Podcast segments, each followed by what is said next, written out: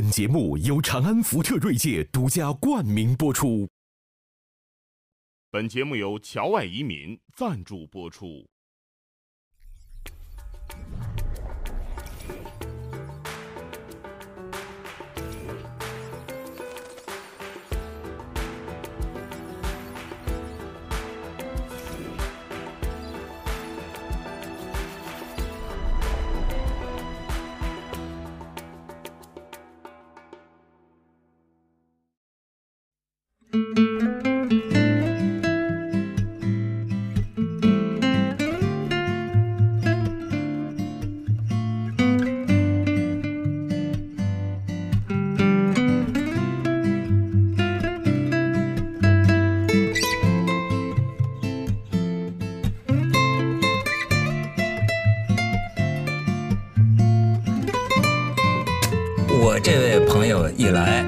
咱们桌上的假古董就得清理现场了啊！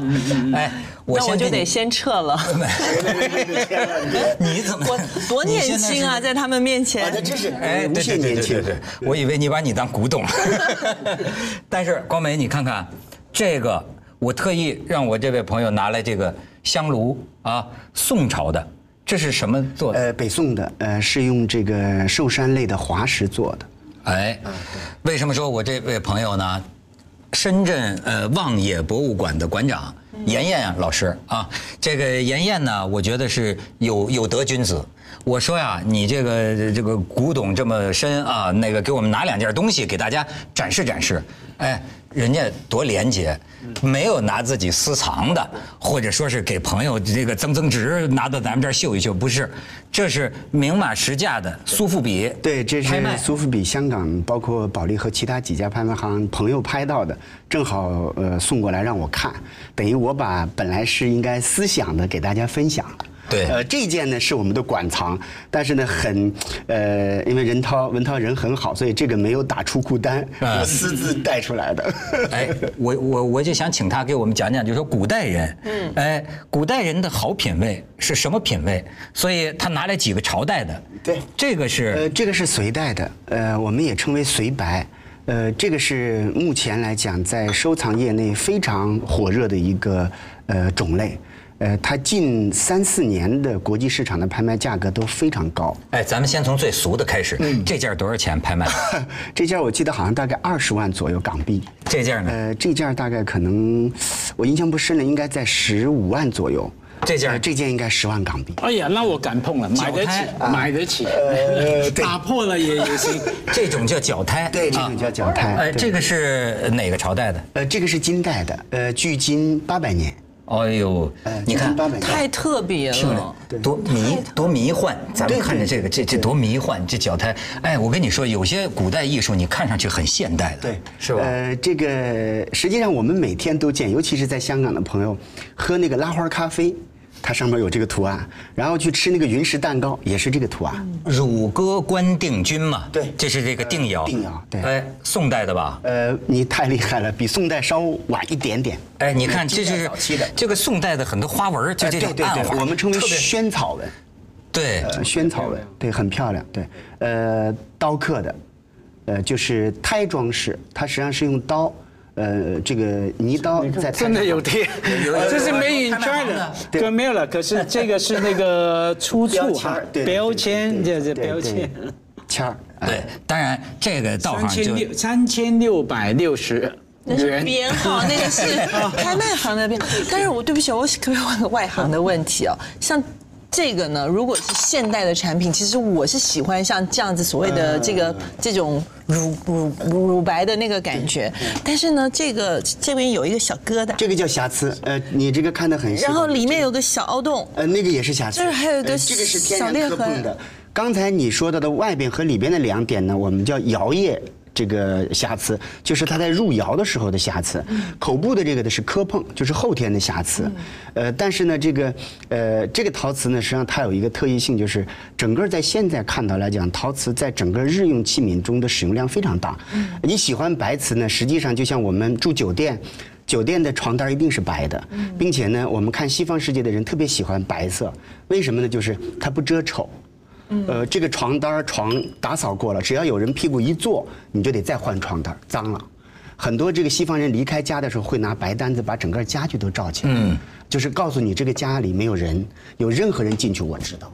所以你就想，中国人在一千四百年到一千五百年前用白色来做瓷器，不得了的高度，哦，所以你喜欢是很正常。哎，漂亮广美，你注意到这个瑕疵，瑕有瑕疵更偏爱意。你知道，因为这个明代有一个大文人呐，叫张岱，说过一句特别有名的话，可以作为咱们这个交友交友之道。你为什么应该跟我交朋友呢？因为这个张岱说了，说人无疵啊，人要没有瑕疵啊，不可与交，不可跟他深交，因为他没有真气。你看我这浑身瑕疵的，全是真 气。您客气，您前面还有一句“人无癖不可跟他交朋友”，就没有癖好，你不要跟他交朋友。没有嗜好哎，因为以其无深情也。这个人呐，能够不要命的喜欢一个东西，他也能不要命的喜欢你呀，是吧？哎，当然，咱们今天这个这个这个严老师的这个宝贝做开头，还是要讲啊，跟这个更大多数朋友有关的。有关的，家辉，你觉不觉得？我觉得现在咱们这个中国发展到这个阶段啊，我在很多朋友身上，我感觉到一种，我把它称为品味的焦虑。品味的焦虑，你看现在很多人是有钱了，哎，互相间背后谈论人都是，你瞧他穿的那个没品位，哎，你瞧他家里那个装修没品位，是吧？可是实际上呢，谁品位都不太高，所以我我就觉得这个问题，品味到底是个什么？品味有很多的不同的呃定义嘛，其中一个它是一个一套的标准，那标准是一套一个圈圈，它圈圈什么意思呢？圈着不同的人，假如你不在那个圈圈里面的人，你就不一定认同那一套的品味啊。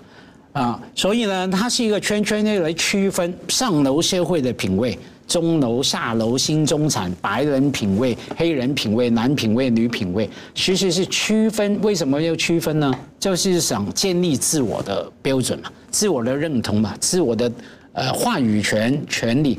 往往那个美学或者说那个品味啊，是展现在使用的过程里面。咋呃，这呃打个比喻好了，我们刚刚说那个包包，对不对？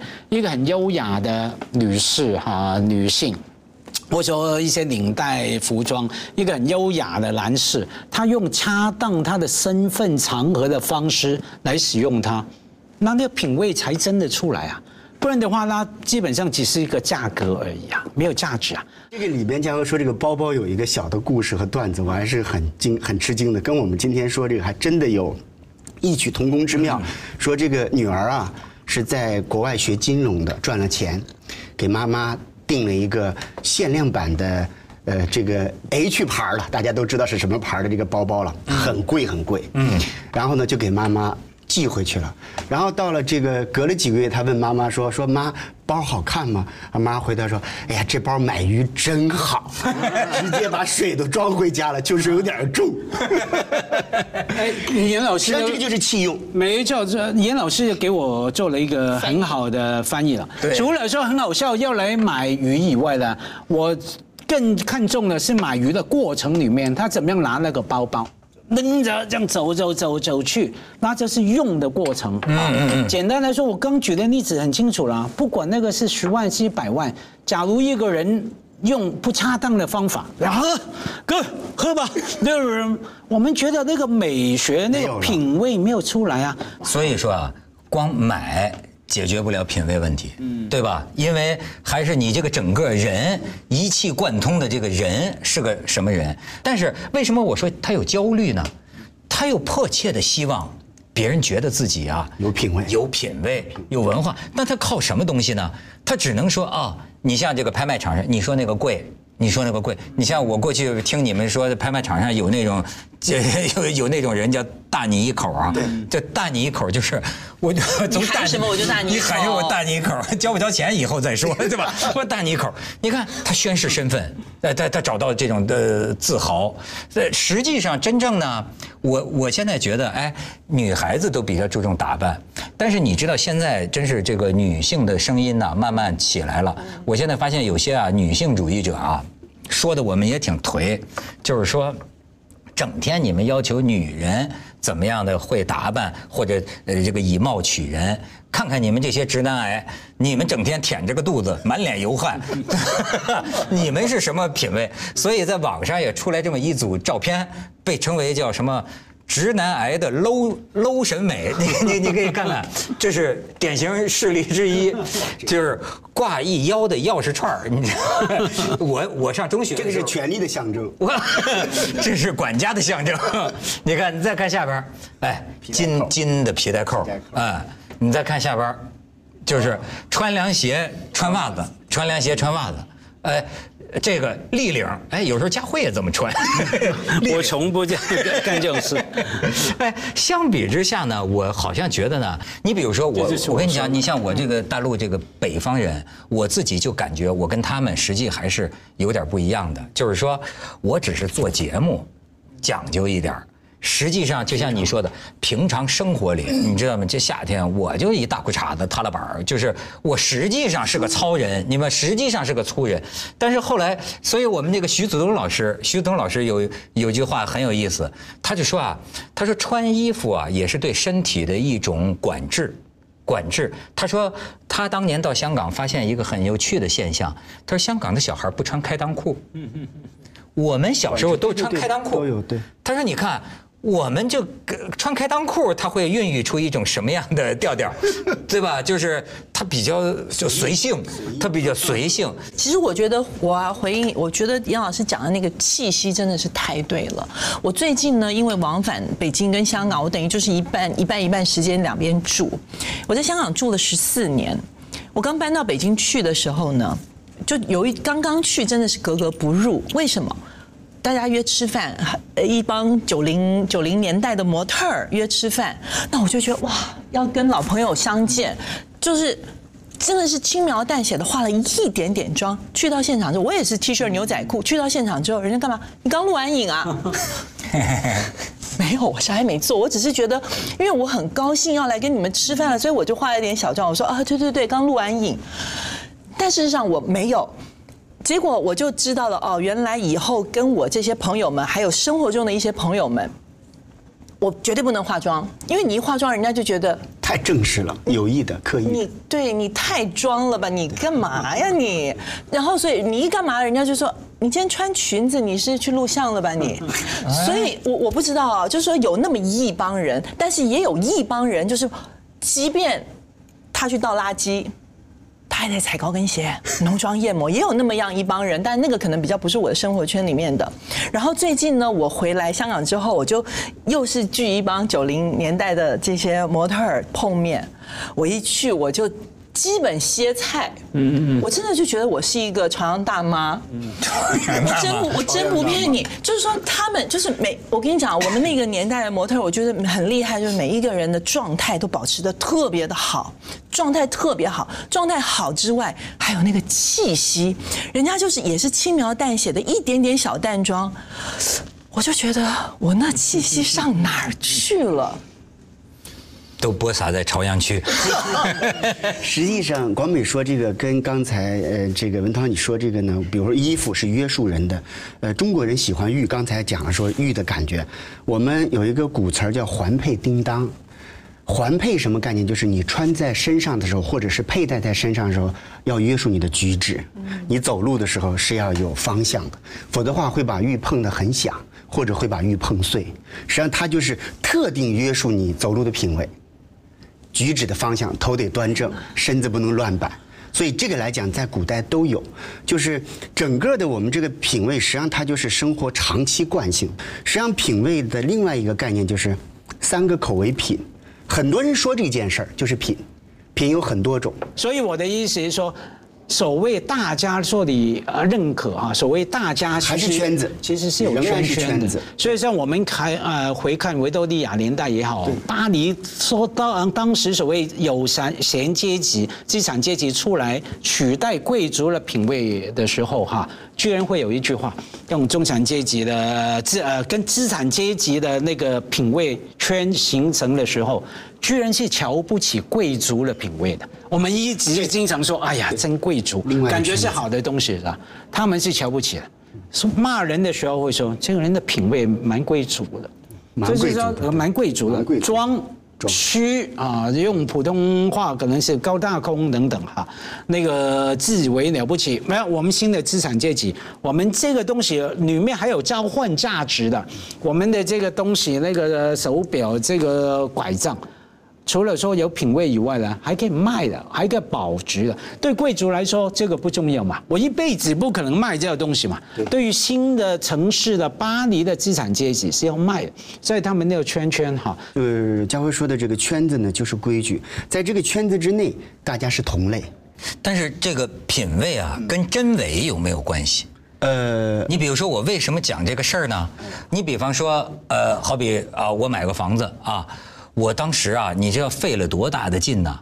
就是我也很同情那家人，我买的是个二手房，哎，房子是特别好，完全满足我的需要。我唯一犹豫的就是说啊，它整个这个欧式的所谓的这个欧洲的这个装修，你知道吗？这个这个房顶啊，金的，不不光是金的，它房顶拿木头镶起来了，一个一个格子，然后这大个水晶大吊灯就在我的头顶，然后很全所有的墙都是贴着花墙纸，哎呦我的天哪！我就觉得这个房子怎么那么闹闹啊，对吗？怎么那么闹啊？我说最后我下决心买下来，买下来我又花了。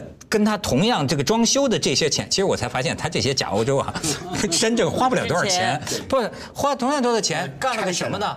回到售楼标准，对，四白落地，这拆下来这这这可能是我的个人爱好，就是全拆了，全剥了，就就就就这么弄。然后呢，你看很有意思，就是这个里边反映这个中国的很多问题。就是我找的这个这个装修队啊，是一个艺术家介绍给我的。哎，他他等于说这个装修师傅呢受过这个艺术家的训练，有美术训练所以他非常讲究精确。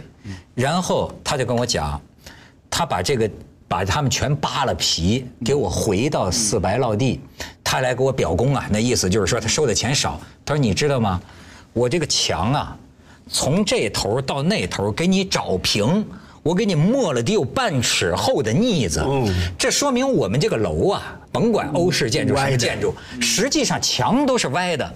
他说什么叫高档？你他说你现在看我给你这个墙面，没有那个阴影，就墙是就齐平的，标平的所以他说他们贴花墙纸，他们搞的这这这一个，实际上你就看不出来歪了这个建筑本身这个墙都是歪的，这个这都不是平行的这些线。那师傅介绍给我吧，我们家师傅那个毛坯房来，他直接给我摁一三甲板，直接摁上去，他不给你找平，不弄腻子，他就说你这墙不平，我给你摁摁一层那个。我说你每一道墙摁了这么厚的板子进去之后，也就是说我们家原本可能是两千尺的房子，被你这一摁完之后，剩下一千八百尺。这个很精确。加壁墙可以藏人，对啊，这个走廊本来这么宽，忽然变这么宽了。不就是为什么后来我就明白了，哎。我也不能说瞧不起什么欧式，欧式有什么不好呢？我后来去欧洲，你看凡尔赛宫，你确实，所以那为什么你看我们会觉得中国人现在装修都喜欢欧式，但是为什么我看我买那欧式我就觉得那么惨呢？就是为这什么？个这个实际上呢，我我还真是观察过。您说这个欧式是什么造成的？我们现在呃近几年好多了啊，早几年有很多所谓国外的名字品牌的这些家具啊，包括装修，它主要用的是什么呢？就是石膏。一个一个很漂亮的凳子，它实际上就是拿石膏糊的，然后给你刷漆。它跟你看到的欧式是不一样的，它只有一个皮，就外边那层假皮，里边全是糊的。你拿脚一一踹倒那个凳子，里边全部是那个，就相当于你买了个凳子，它不是木头的，它是拿石膏做的。这就跟现在咱们盖的很多那个新庙一样，你看也是那个大屋顶，也是那个斗拱，但是都是水泥弄的，他他 拿水泥倒模的。这算水泥雕塑，是吧？那就算他弄得再好啊，假如还是从用这个字，对弃用弃用，就是说你还要看谁跟你一块用。对听说内地哈有些城市好像装潢成变成欧洲城嘛，不是吗对对？对那房子全包叫小镇欧洲小镇对甚至那个大门都请了一些洋鬼子，假装来戴着那高帽子啊，骑着白马在守卫啊。可是你住在里面，走在那边，你看到一些居民不是那个格调。有些是很好的哈，品味着我们非常敬仰 哈。可是好多你又觉得还是拿着一个一个一个很贵的包去去买鱼嘛，去买菜嘛。哎，倒过来了，我会说起一些哈，可能有人觉得非常不舒服的话，就是说为什么那么多人哈喜欢去日本呢？不仅是香港，哎，内地好多朋友，很多朋友因为我们都明白嘛，同样的景观，有时候我走在香港，觉得有些景观我眯起眼睛看也蛮不错的啊、某些街道，日本啊、等等，可是出现在那个地方的人呐、你就感觉让你整个整体感不一样嘛，气势不一样。去了日本，不管走在哪里，对不对？基本上你看到用来这里出入的人，然后他的仪态，刚说到有没有化妆，日本女人喜欢化妆嘛，哈，呃，老太太也化妆什么什么，基本上打扮是一种礼貌。假如我们再说到品味，这是一种礼礼貌，对啊它肯定是一种礼貌。然后甚至说这种东西礼啊，不管开裆裤什么，那它有里面有一个礼的要求，对于行为举止的标准的要求。所以去日本，你知道，不仅是享用那种品味，不仅是买那个品味，也当买那种想象嘛，把那个东西买回家。去日本的快乐在于说，我能够看到一群这样的人啊，呃，使用那个东西，用插炉持份的身份跟仪态来使用。对，这个很重要，非常重要，就是呃，场景、境遇和它所有的环节。嗯，我觉得讲品味这个事情是很不公平的，因为你的生长的环境、你的家庭的经济条件允不允许你，你还有没有那个时间去研究这些东西，还有你的圈子是不是对的？就像这个，我刚才杨老师把这放我面前哦，我真的心惊胆战的，我好想进这个圈子，但我咋看也没看懂。就是 我觉得圈子真的是没有广美，你说公平也行，不公平也行，因为不公平，这绝对公平不了的。因为当你说我一开始说品味就是不同的圈圈的时候，当然有不公平的部分，等于是说有人住两千尺，我家里住有三百尺哈，一样哈。三十尺我住过，我住过一百，对，呃，坐坐什么样的车？那你刚最后一句就对了，就是我要说，你说你也住过一百尺，那现在住两千尺，中间的过程你要付出什么呢？比方说，你刚说，哎呀，我也想进这个圈，可是我没看懂。问题是，假如你要的话，你可以学啊。比方说，我不会说你哈，我比方说一个人走过来说，哎呀，我看不懂啊，只知道贵，我想进，我不懂。可是不懂的话，我会跟他讲，小朋友，你每天把看韩剧的那三个钟头，看点书，了解器物的美学，了解这个那个，不用三年，不用两年，一年或甚至半年，你就懂了，你要懂领略了，慢慢再来就行了。那就这一点来说呢，是公道的。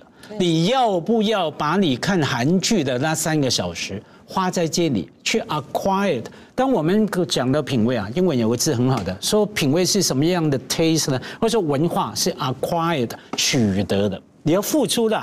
要去学习，要取得的，不是我们坐下来说，哎，你有钱就有品味，你生下来就有品味，没哎有。那你凭什么说我们看韩剧的品味就是不好？哎，我你这样想多了，你这样想多了，太多了我现在是说那个选择，你要把时间花在哪里？它是这一个问题啊，就就比如说刚才广美提到了住一百尺的问题啊，就是说，呃，在今天社会里，更大多数的，比如说年轻人，我没有什么钱，甚至我也没有什么时间，对吧？谋生就占据了这个这个就全力挣扎了，对吧？那么，品味这件事儿在我身上怎么说呢？呃，实际上这个倒过来，呃，咱们就说这个一百尺真有意思。呃，我前一段时间也看过几个这个网上的新闻，就比如说有年轻人夫妇两个人到陕西的终南山去住，两万块钱，他把屋子布置得非常典雅。实际上，我认为品味在很多时候呢，它不是说一定要拿某种东西量化，而是你找到一个心安的地方。我可能这个房子是旧房子，呃，我夫妻两个人把它整理一下，干干净净，非常整洁，和我心爱的人住在里边，就满足了刚才佳慧说的要求。和什么人，在什么境遇，旁边全部是群山，那个是不用花钱买的，全部是这个苍翠绿色的植被，不用买的。到了冬天是白雪皑皑，也不用买，但是它同样是品味。是，所以穿开裆裤也是也是品味，也是品味很高的品味。想太多但是像这个年龄就不广能穿了。场舞也是品味。那 当然，我一直替他们辩护了。对那种大妈美是品味真的被妖魔化了。我经常跟批评大妈的一些特别香港的年轻朋友说：“我说你期待怎么样？假如在你眼中这些是，呃，中老年的妇女。”你期待他们是不是不跳广场舞，每天在家看韩剧、打麻将、打小孩，去偷看老公手呃手机、电脑，那更有品味、更 健讲康呢？会体验很深。那他与其这样，他们打扮的漂漂亮亮、健康，然后去广场舞，大家展现他们活力，偶尔哈，我像听说还搞点外遇哈，这样当然不好，不道德。哈哈呃，那没有，有很多时候是丧偶老人呢，在广场舞上就又结新欢了。没错啊，我觉得凭什么呢？凭什么你就说那个完全忽视了大妈美学了吗？当然，大妈两个字已经是一个标签嘛。所以你看，就是大妈广场舞这个事儿，他们的这个争议就很显然的反映了我们刚才说的转换圈子和圈子之间的对立。对比方说很多年轻人他瞧不上你们这广场舞，他不喜欢他很大。你比如说。如果我我我我我假想一个，如果是一帮这个大爷大妈在这个体育场里，他跳这个拉丁舞，可能很多人就会看见，哎呀，真有范儿，哈，热情洋溢，真有范儿，对有品味。哎有有他认同的，但是呢，好多年轻人可是说，呃，穿的那个红配绿，对吧？唱着那些个歌啊，都是那个二两百年前的那个那个歌，所以你看，它其实是关于一个品味的歧视，还是代沟变成另外对吧？一种代沟。在这儿你这个大妈是没有品味，但是实际上，大妈也是也是有品味的 大妈也有大妈的美学，她觉得这样美啊。红配绿，开心。开放。哎，你还真是红配绿。你 你色盲啊你，我这分明是蓝色。哦，对，色盲。跟他约的去跳色弱色弱，不是，就是你看，现在咱们中国啊，也许是就是说，呃，的面积大，人口多，人的圈层也是最多的，对吧？都无所谓，有时候蛮好玩的。我讲一个例子哈，虽然很容易被人家误会，我说一定攻击前辈哈。就是想讲莫言先生，我最近被提名嘛，京东文学奖嘛，最后五强，我非常期待。我知道不会是我的啦，因为都是前辈五强了哈。那果然不是我，那莫言是评审之一哈，决审评委。那最近我才每天盯着啊，他们我知道开完评审会之后，在两个礼拜才公布最后结果。那两个礼拜我多难过啊！每天盯着看公布了没有，有没有可能是我？每天盯着看，因为奖金有一百万，啊，够我买个买买不到房子，够我买十个有品味的杯子，有品味的杯子喝茶没有？那最后终于给我看到了。公布果然不是我，还颁了奖，我都不知道。一看睡醒一看，已经颁奖礼。都通知你啊对呀、五强了，然后颁奖礼都举行了，然后莫言言前辈老兄诺贝尔文学奖得主颁奖，然后我看那个照片我就笑出来，我就想。他穿什么了？反正一件黑 T 恤，一条好像刚从他们高密的的农田回回回到北京的裤子，然后一件短袖的花的红色的衬衫，反正基本上就好像一个从高密刚去北京观光的 的游客这样，然后那个站姿也是在舞台上面这种这样站着，搞不好。我回去再看看，搞不好腰裤头还有挂着那个钥匙啊，几把钥匙。那我就看，我就想，啊，莫言前辈能穿好一点吗？你来颁奖一个一百万奖金，有史以来据我知道是最华文区啊最奖金最高的文学奖。那评审都是大师级了，毕飞宇、梁晓声。哦那都，大师为什么那么重视？而且得不到也那么生气，哈哈，呃，不是为了这一百万，为了想获得这些前辈的肯定，认可。啊，幸好后来我安慰自己，幸好我没得奖，不然来颁奖给我的人穿成这样子，我觉得我不会说他品味不高，我们刚讲到什么匹不匹有没有匹配，合不合身份、对场合、气势。我个人作为一个香港长大的那种殖民余孽啊，我心里是觉得怪怪的，我就觉得他应该可以更展现现哈。那个礼貌的对待这个活动，当然嘛，莫言大师夫有怎么讲啊？那句话我永远记得腹有诗书气自华对，。谢谢。我知道他太懂我，跟他交往二十年，我讲前面两个字，他就像那个自动翻译的，给我明白我后面要讲什么。夫有诗书气自华自华，对不对？那还是了不起。实际上，您刚才说这个就是品味前面换一个字，配味。品味也是配味，它得协调。不协调的东西确实很难产生品味。我们前面叫品味，刚才佳慧说这么长一段儿非常好，就是配味。就那天去的时候，莫言先生的衣服和他所有的形象和他要去的场景不配位，所以你就会感觉没有品味。我我可没这么说，你说的。我我我来翻译了这个概念。替你说出了你没说出的话。但但是哈，就是根据我这个后来又移民到这个北京之后呢，我这八年来我的观察哦，我发现就是很多的专业人士，他们会普遍，尤其是男士，他们普遍的认为，富有诗书的人是不可以过度的装修、装饰、打扮，否则会觉得会损坏你的专专业性，是不是有这个问题？呃，他是我我我我我觉得这个事儿说的就复杂了，就是说，呃，你看你刚才讲这个莫言，我再给你讲一个人，就比如说这个北大教授说季羡林，我们还有另一种美感，就是说在北大说见到季羡林那学学生不认识，以为是个校工，哎，老头，后来才知道是季羡林，永远就穿这个旧的这个中山装，中山装，对，跟个校工一样，看上去，哎，但是中国古人有句话呀，叫“圣人不相”，就是说衣冠看人呐，是大部分一般人的程度，但是呢，那些真正的我，你看，我曾经有一个有有有有一个观观感啊，有一个观感，我觉得就挺有意思，就是说啊，穿的特别合适，就像你觉得特别配位，形象和衣着特别配位的，我在中国的这个演艺圈观察啊，往往啊是第二等的明星。你看他们的容貌、身材都特别配位，但是你比如说中国最火的，你比如演小品赵本山，你看这赵本山老爷子，他就已经到了一种穿什么随意了。哎，就你你你你，他他无所谓。嗯，你甚至比如说，呃，说最有名的导演张艺谋，你看张艺谋穿什么？就是一个，甚至很多时候一个运动裤就来了。身份啊，文涛身份好像我就觉得到了莫言这种程度呢，我们认为他似乎自他自由了，他他 他到了另一个程度，就是我们还有那么样的一种另一个世界。另另一样的一种审美，就是他没有什么配不配了。然后当然，对你你这样说的哈，对，呃你刚说季羡林也好，赵本山老爷子也好，江艺谋身份啊，我们知道某些人是什么人的话，就等于是说我们经常说李嘉诚香港。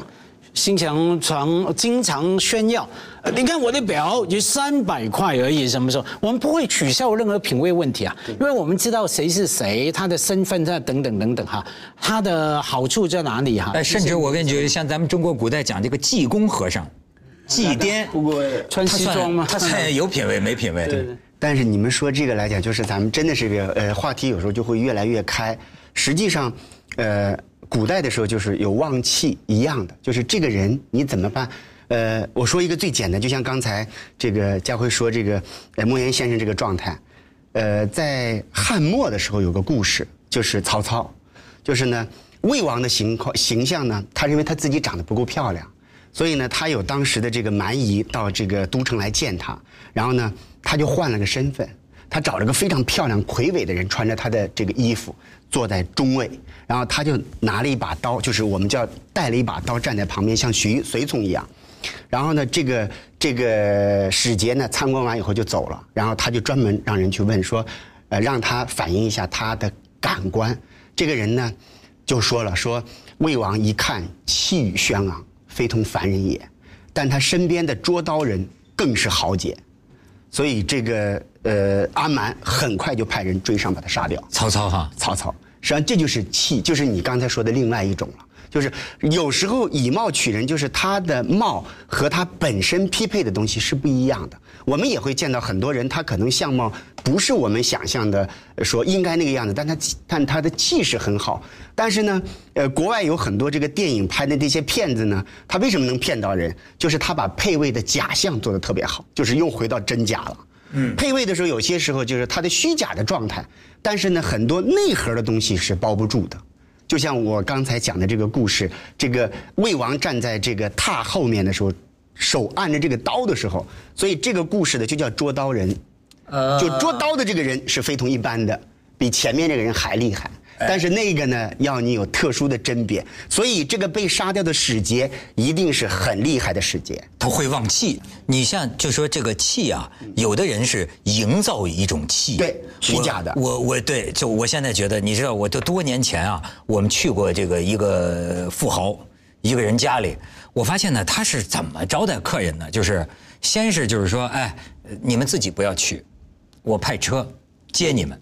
哎，集中的一个车，哗把我们接到门口，然后那个一进去，哎，我就这么跟你说吧，呃，一一个半小时没有见到这个本人本尊，就是咵在营造气氛。嗯，门口几个一身黑衣，就是哗来这请进，然后就是说，先带你参观一下，对吧？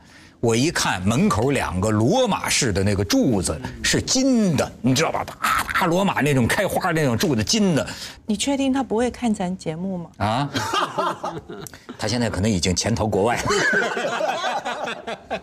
我记得我在香港去过一个住在山顶的很大的别墅的一个商人的家里。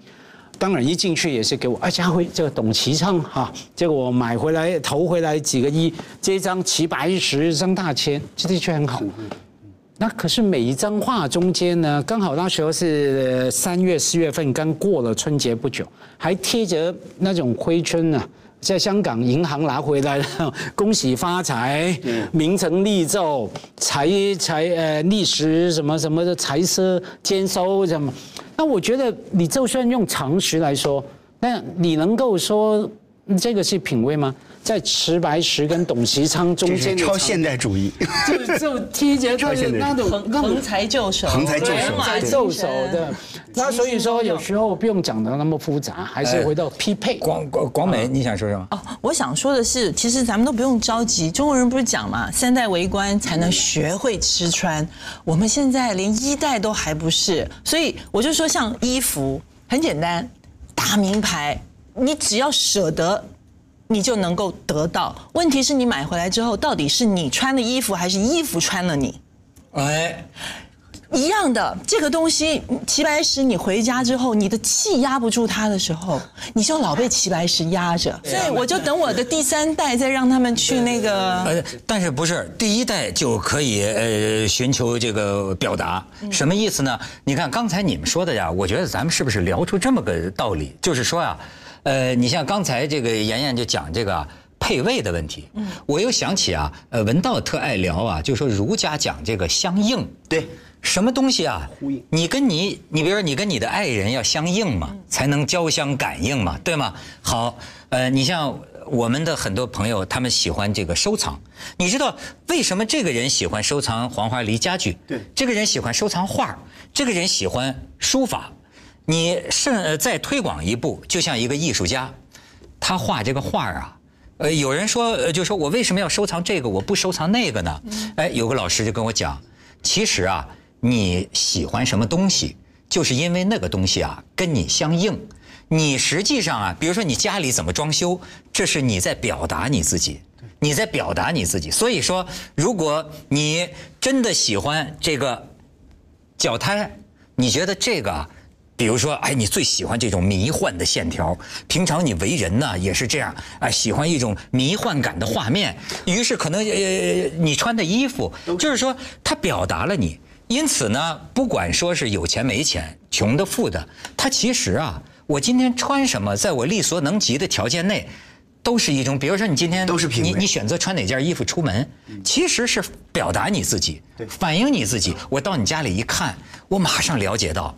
您这个人他的精神世界，比如说你是属于晚明的人那种精神世界，你是活在那个世界，或者或呃或者说，我发现你是活在啊欧洲中世纪的那样的一个美的世界，因为你家里摆的、墙上挂的，哎，都是这些东西。所以说，实际上本质上说呀，所谓这个品味，其实是不是说，是你这个人的表达，你寻找的是能表达你、能相应你的东西，而我们也就从这些地方看到了解读你的品味。解读你的品味。所以说，有的时候像家辉说的那个，你家里挂的东西，你根本不知道为什么好，你也并不真正的喜欢，你是为了彰显你的身份，这玩意儿值钱。对，当然。由此，我们也就了解了你的品味嘛。对，谢谢谢谢谢谢。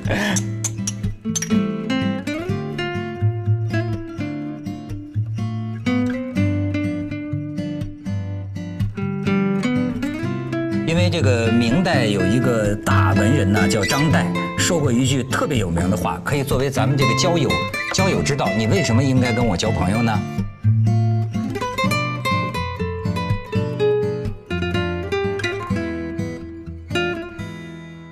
刚过了春节不久，还贴着那种挥春呢、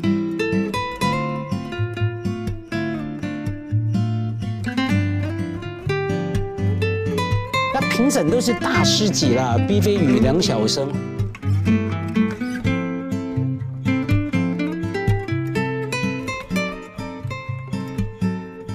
乳歌关定军嘛，对这是这个定窑。定窑